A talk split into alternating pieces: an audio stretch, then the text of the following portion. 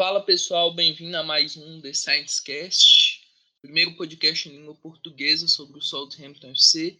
Hoje um podcast extra, curtinho, onde eu vou só responder basicamente as perguntas que, que amigo, os amigos internautas mandaram aqui para a gente debater um pouquinho.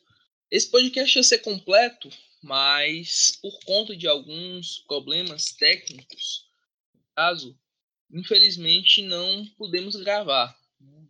Teve, tive, tivemos dificuldades ontem na, na gravação. Então, nós vamos deixar para gravar um podcast mais completo, vamos dizer assim, depois do confronto contra o Brighton no dia 30. Que confronto direto, né, na luta contra o, o, o rebaixamento na Premier League.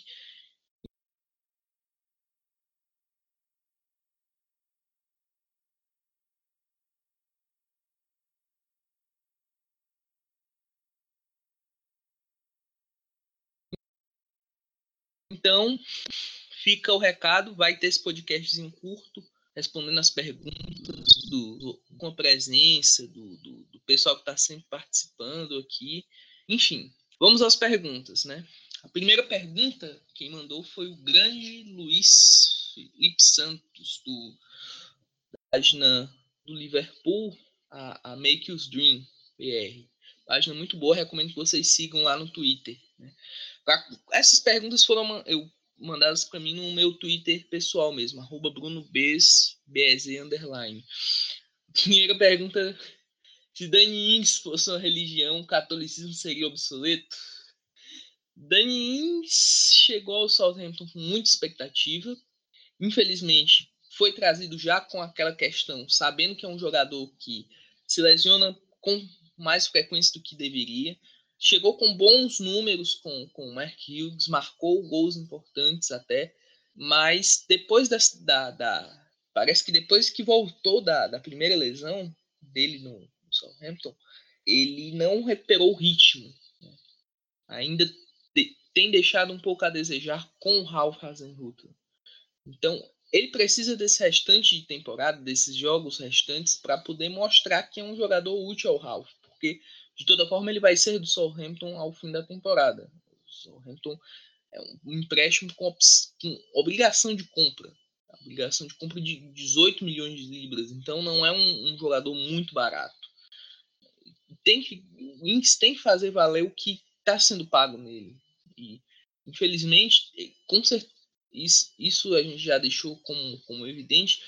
O Southampton, quando contratou, já tinha a noção que o Ings era um jogador que se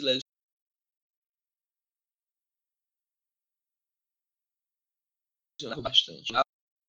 Então, eu espero que ele volte aos bons tempos, marque muitos gols para a gente e se lesione menos, que tem sido muito prejudicial na carreira dele. Assim, desde a chegada no Liverpool, ele não, não tem tido essa regularidade por conta das, das lesões. Mas é um jogador que tem qualidade e precisa mostrar isso em campo.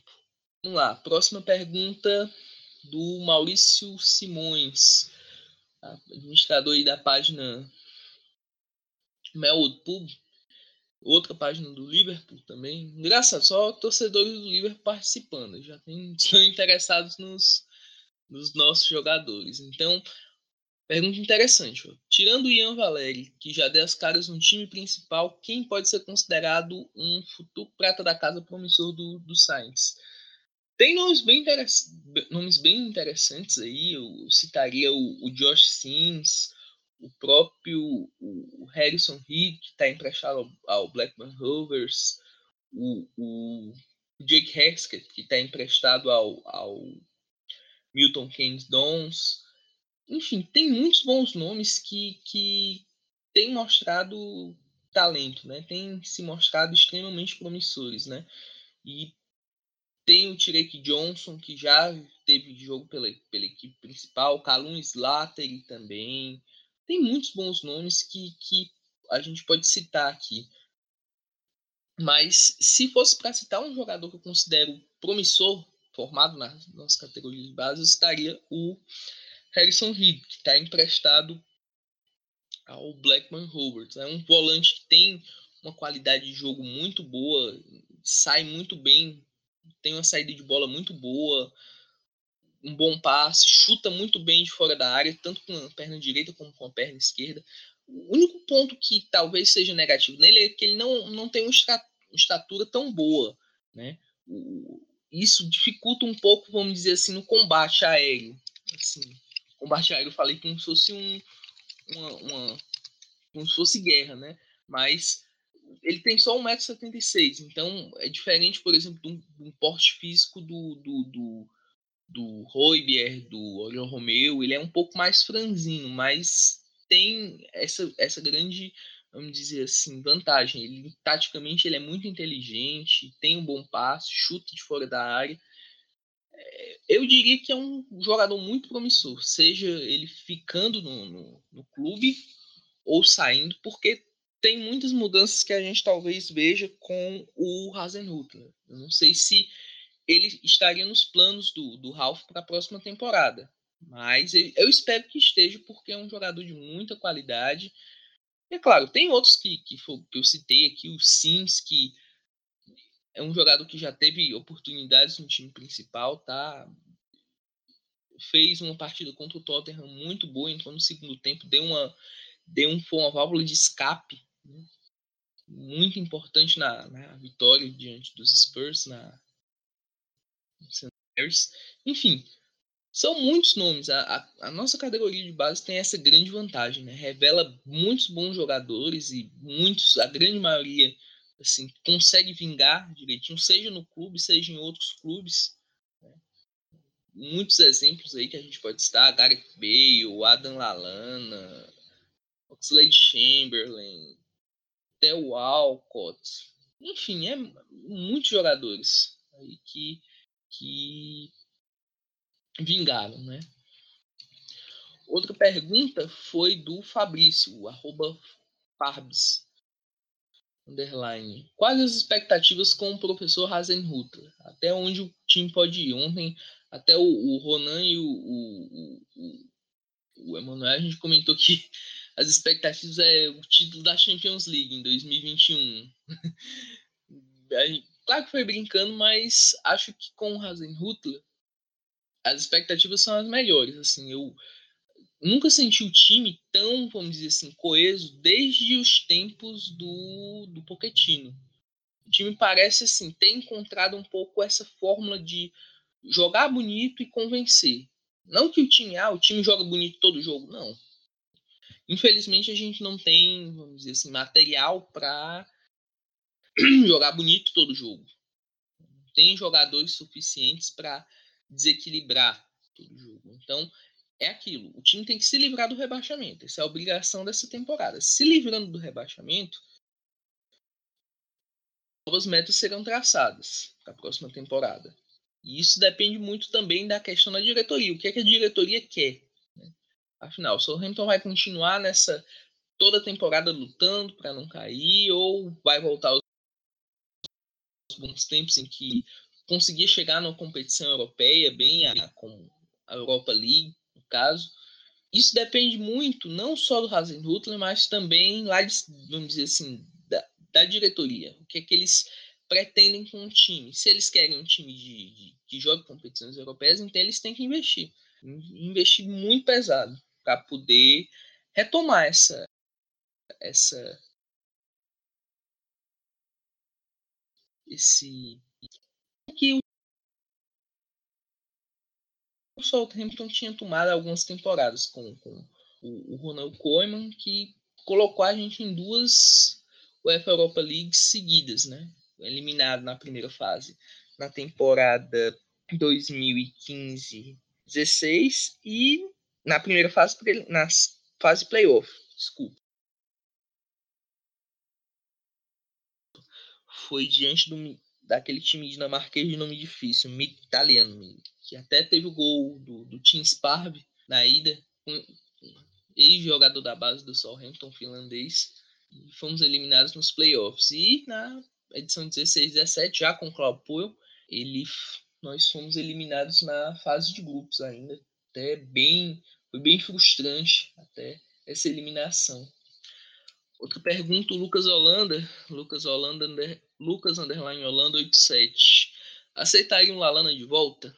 Sinceramente, o Lalana é um bom jogador para compor elenco? É. é um jogador que tem qualidade, tal qual o Ings sofre com lesões e tal, não tem essa, essa regularidade. Mas se fosse um jogador para compor elenco, talvez eu aceitaria. Mas como solução, um jogador, ah, esse jogador aqui, o Adam Lalana vai voltar a ser aquele Adam Lalana que a torcida cantava musiquinha comparando com o Messi e tal, ele vai decidir tudo. Acho difícil esse, esse Adam Lalana de volta. Aí tem a questão da idade, tem a questão das lesões e tal. Não é mais aquele Lalana que a gente revelou ainda. Então, se fosse um Lalana para compor elenco, ok. Mas se for um Lalana para ser o homem decisivo do time, não não vale a pena. É um investimento de risco, tal qual foi o, o Dani Ings. Outra pergunta do arroba Marcos, o João Marcos, do, do Café com Liverpool, fez a seguinte pergunta. Quais posições vocês consideram que o professor Ralph Hasenhutl deve priorizar na próxima janela de transferências? E por que o Jordan Henderson vai ser a primeira delas? Olha, Volante até uma posição, falando no Jordan Henderson, interessante, mas eu acho que o Jordan Henderson, tal qual o Lalana, não é um jogador para, vamos dizer assim, ser decisivo. Um jogador para compor elenco, o Henderson. Eu acho que. Não sei se ele seria uma boa. Agora, posições, acho que um zagueiro, pelo menos, aí. Na próxima nas próximas perguntas eu até vou falar um pouquinho sobre alguns nomes que poderiam chegar ao, ao clube. Um zagueiro, pelo menos, para compor esse compor elenco. Mais um volante. Um meio armador seria interessante e um atacante mesmo de ofício. Acho que são as posições mais. E não sei como é que vai ficar a situação de, de por exemplo, do Alex McCarthy, não sei se ele vai ficar, então talvez um, um goleiro para poder, vamos dizer assim, competir com o Angus Gunn, ou até mesmo um goleiro, digamos assim, world class para poder ter o Gunn como, como vamos dizer assim, uma, uma reposição para o futuro. Não sei. Então, vai muito da cabeça do que o time, com o time ficando na primeira divisão, que o Ralph pretende, o que a diretoria pretende. Outra pergunta que foi mandada do Railson Rodrigues, qual vai ser o próximo World Class que o Southampton vai revelar? Difícil você prever quem vai ser, né? Mas eu é, imagino que já está sendo revelado, que é o, o, Ian Valeri. Na minha opinião, ele vai ser o próximo World Class que o, o, o vai, vamos dizer assim, fazer uma boa venda com ele no futuro. Não digo agora, mas daqui a umas três ou quatro temporadas, quando o, o Valéry tiver no, no, nível, vamos dizer assim, absurdamente superior ao que ele vai estar tá nessa, nessa temporada, acho que ele é o, o próximo World Class que a gente está revelando e está se mostrando um jogador extremamente útil e competente. Assim. Tinha até, desde as categorias de base mesmo, a gente já dizia que o Valéry tinha tudo para explodir, né, vingar muito. E ele está correspondendo bem às expectativas. Outra pergunta do Giovanus Deis, arroba Giovanus Deis, do Café com Liverpool também. Qual jogador o Southampton deveria contratar pensando em revender para o Liverpool em 2022? Ei, ei, ei. Eu diria que o Lobótica do Celta de Vigo. Ele tem cara de jogador que a gente contrataria e, e em 2022 revenderia para o Liverpool uma quantia milionária. Ao menos no FIFA eu, eu fiz isso. Eu comprei o Lobótica por no FIFA, de, no FIFA eu comprei o Lobótica por 20 milhões de libras e vendi a 50 milhões para o Liverpool. Quase o, o, o mais do dobro do que, do que eu comprei na época o, o Stanislav Lobotka, volante da Eslováquia. E a, per, pergunta não, não sei se foi a pergunta, se foi um, um recado aqui do arroba JVCardoso05, Panda. Soldados de Sofiane Bufal estão ativos e defendendo seu ídolo por aqui. Olha, Fal como ídolo, complicado, viu? É um jogador que tem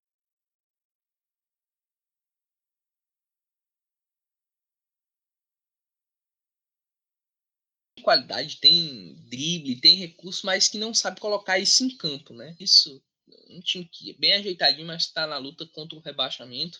E eu acho que o Buffalo talvez seja aproveitado pelo Ralph na próxima temporada. Não sei se, se, se irá, se não irá, mas não é um jogador que é unanimidade. Tem torcedor do Southampton que ama o Buffalo, acha ele world class. Tem torcedor que quer ver o Buffalo o mais longe possível. Então, sobre o Buffalo, talvez seja aproveitado próxima temporada, está emprestado ao Celta. E talvez seja aproveitado pelo, pelo professor Ralph Hasenhuttl. Não sei exatamente o que ele pretende, mas eu particularmente, particularmente daria uma, pelo menos mais uma chance. Pelo menos mais meia temporada para ele se acertar. Se não, vende, apura o que for nele pronto. Outra pergunta foi do arroba Didney. Muito interessante. Confirmando a permanência na Premier League, quem vocês acham que seriam bons nomes para reforçar a equipe, já que parece que o provável elenco sofrerá drásticas mudanças? Olha, eu não diria que o elenco vai sofrer uma mudança, vamos dizer assim, drástica, em termos de mudar o 11 completo, não. Porque o Ralf já várias vezes disse que a categoria de base do, do Southampton ele elogiou bastante. Então, não se surpreendam se ele aproveitar muitos jogadores da base Citei já o exemplo do, do Harrison Reed, do Jake Haskett, o próprio o Josh Sims que já vem sendo aproveitado, o Obafemi que lesionou e, e, vinha, sendo, vinha sendo utilizado, o Slattery também vem sendo utilizado. Enfim, são muitos nomes que estão surgindo na, na, equipe principal, revelados na base e, e aparecendo na equipe principal. Mas acho, se fossem para citar cinco reforços, assim, Bruno, você pode escolher cinco reforços para o Southampton para a próxima temporada na Premier League. Eu diria que o primeiro reforço que eu pensaria logo de cara seria um zagueiro para comandar a defesa. A defesa tem até o Bedarek tem sido destaque, mas a gente sente que falta um, um comandante naquela defesa. E eu vejo o William Orban do RB Leipzig, húngaro, que foi foi como foi o Hasenhut treinou ele no, no RB Leipzig como principal nome nessa nessa função para ser um zagueiro, vamos dizer assim, um comandante dessa equipe do, da, do setor defensivo do Southampton. Outro nome que eu atestei anteriormente, que eu vejo como uma boa, um volante de boa qualidade para a gente, seria o Lobotka, do Celta de Vigo. Um bom volante com boa saída de jogo. Ele é franzino, mas ele lembra um pouco o, Reed, né? No físico até. Mas é um volante que tem muita qualidade, o, o Lobotka. Acho que foi até especulado aqui, há uns tempos atrás, aqui no Everton também. Seria talvez o segundo nome que eu pensaria para o time. Outro nome que talvez eu pensaria seria um, um, um reserva para lateral direita, para o Valéry. Aí vem o nome do interessante do Joaquim Maeli, do, do Gent, se eu não me engano. Seria um nome que eu acho que podia ser uma boa, um bom reserva pro, pro, a princípio para o Ian Valéry. Talvez gerasse um pouco de competição com ele. Um meia, vamos dizer assim, armador, talvez um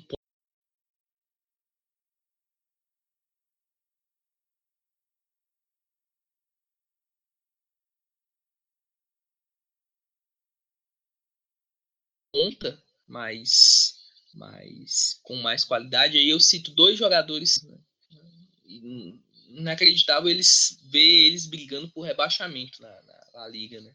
E o Sisto eu acho um jogador bem interessante. Ele me lembra bastante o Mané, estilo de, de o, o, ponta, né? O, o, ponta clássico, né? Muito veloz. Tem, claro, algumas deficiências, mas tipo, em questão de, de, de às vezes o, o, o Cisto parece que ele é meio fominha, às vezes tem a questão de drible, ele às vezes não sabe o momento certo de dar um, um drible e, e, e, e, às vezes erra lances que eh, teoricamente ele, ele se daria bem. Então, Sisto acho que seria um outro nome interessante. Outro nome que eu gosto bastante é o, o Mikkel Gregorich, austríaco do, do, do Augsburg. É um, é um jogador que faz todas as funções no ataque, né? Ele joga de centroavante, ele joga de primeiro atacante e ele pode jogar até como ponta. Né? Tem boa estatura, muito bom no, jogo aéreo. Também é um jogador muito habilidoso e vale a pena citar que na um amistoso quando a gente enfrentou o Augsburg na última temporada, não nessa, na temporada passada, pré-temporada, o Gregorich destruiu. Né? Jogou muito contra a gente aqui em St. Mary's e acho que valeria investimento. Outros dois jogadores que eu citaria, eu ia fazer um top 5, mas acho que se tem um 4, um 6 já seria para o ataque. E aí ficam as opções. O plano A seria atrás, sei, não sei se. Acho que valeria muito a pena ir atrás de um, de um André Belotti da vida. Acho ele um atacante muito decente. Não sei se o Southampton tem. Com certeza tem dinheiro, tem. Isso é evidente, mas vamos dizer assim, tem que persuadir, mostrar ao Belotti que ele vai chegar para ser o, nome do time, que o time vai render com ele. Acho que valeria a pena investir no Belotti. Se não, investir no Weghorst do, do Wolfsburg, está fazendo excelente temporada holandês. Acho que pro ataque são as duas opções que eu vejo muito claras, assim, pro, pro Southampton. Duas opções claras e também tem outras, assim, o Maximiliano Gomes do, do, do outro do Celta de Vigo também, que eu acho um bom centroavante. Enfim, mercado é muito bom a gente discutir porque tem muito tema. Né? Muitos jogadores, ah, eu queria ver esse jogador, eu queria, não gosto desse, eu queria ver esse, esse, esse. Então, acho que vale a pena no fim da temporada, no começo da próxima, não sei como é que a gente vai seguir com o podcast, falar um pouquinho sobre mercado, né? Nomes que foram especulados, nomes que podem chegar, nomes que podem sair do Southampton, porque tem muitos jogadores que devem sair, né? Não vou citar assim nomes, mas são, são opções que, que tem, assim, jogadores que têm opções para sair e que alguns não estão rendendo muito bem no time, então não seria, vamos dizer assim, ruim por parte. E para finalizar a pergunta do arroba Rafael Underline, qual a grande diferença do Tadic no Southampton para o do Ajax?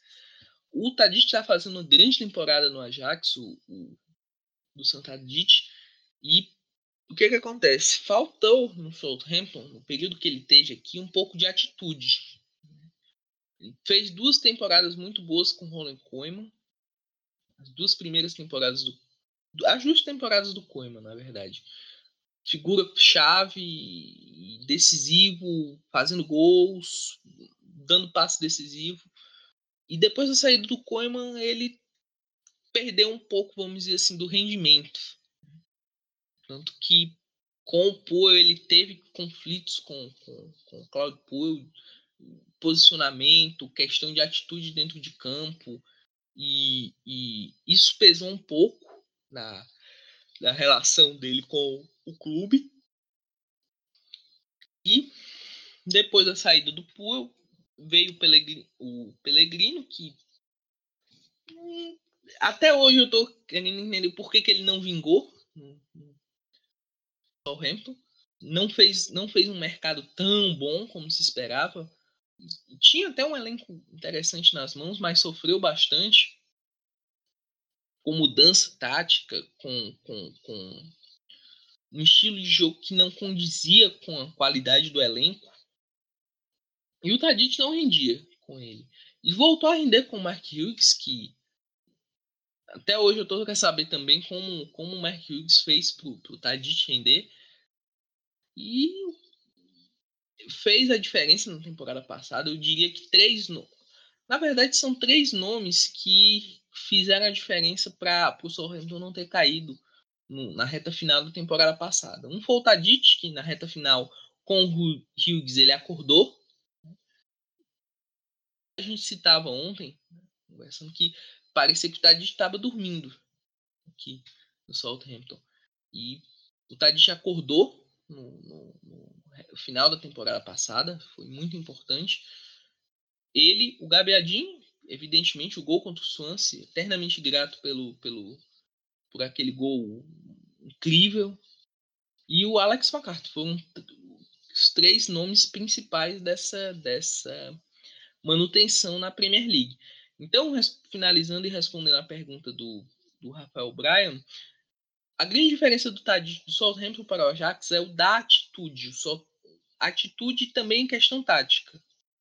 Atitude que o, o, o Tadic está motivado, jogando como protagonista, como ele, como ele gosta de jogar. E a questão de, de, de posicionamento, ele está jogando como falso 9 no Ajax. Uma proposta bem interessante do, do Terrari, treinador do, do, do Ajax. Então, eu diria que essa é a grande diferença. Atitude e posicionamento do Tadic do Southampton era um, o Tadic do Ajax está sendo outro e tem sido extremamente decisivo para o Ajax que, que vai disputar as quartas de final da Champions League agora diante da Juventus. Então é isso. Agradeço desde já as perguntas que vocês mandaram e muito interessantes e tal. E espero fazer mais um, um, um mais alguns podcasts só com perguntas de vocês aí e é isso. Até a próxima. Depois do jogo contra o Brighton, a gente vai gravar um podcast falando um pouquinho do, do jogo e também de outros aspectos interessantes aí envolvendo o Southampton FC. Valeu e até a próxima.